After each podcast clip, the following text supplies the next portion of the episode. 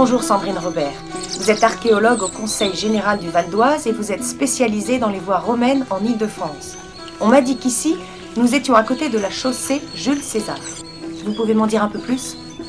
Donc on pense que ça fait partie des grandes voies euh, romaines stratégiques qui ont été construites à partir du 1er siècle avant euh, Jésus-Christ et qui ont irrigué euh, l'ensemble de, la Gaule, hein, de, la France.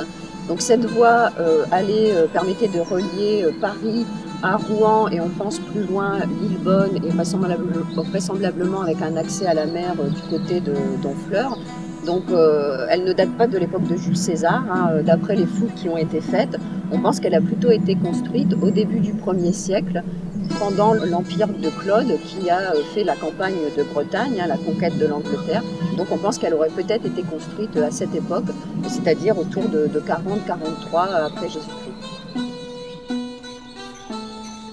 On peut regarder cette carte pour voir où elle passait? Donc là, on est sur une carte du début du 19e siècle, hein, la minute de la carte d'état-major vers 1820, et on peut suivre euh, très bien le tracé de la voie romaine de la chaussée Jules César.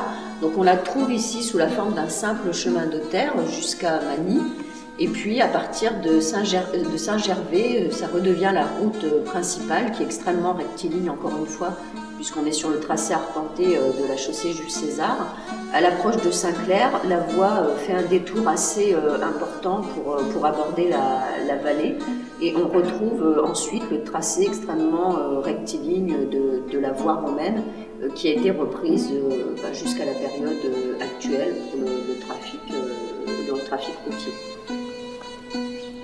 Et aujourd'hui, on la trouve où alors à l'heure actuelle, euh, donc c'est une voie qui traversait euh, l'ensemble du, euh, du Val d'Oise. Donc dans toute la partie est du Val d'Oise, c'est devenu la plupart du temps des simples rues, hein, puisque la, circulation s'est reportée plutôt sur la N14 et sur la, la 15. Dans le Vexin, elle est devenue en grande partie, sur une vingtaine de kilomètres, un simple chemin de terre. Et la circulation a été reprise d'abord sur la nationale 14, qui était la route royale moderne, hein, qui a été euh, vraiment aménagée au XVIIIe siècle, et puis en partie ensuite par euh, l'autoroute A15. Ce qui est intéressant à Saint-Clair-sur-Epte, c'est qu'on est sur un petit tronçon où la euh, route actuelle est vraiment à l'emplacement de la chaussée romaine. Et Sandrine, dites-moi, savez-vous si Roland a fréquenté cette route?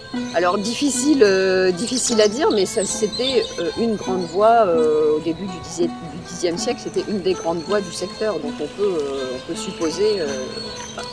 il a pu, il a pu l'emprunter, ça faisait partie en tout cas des, des possibilités qui s'offraient à lui. Merci Sandrine.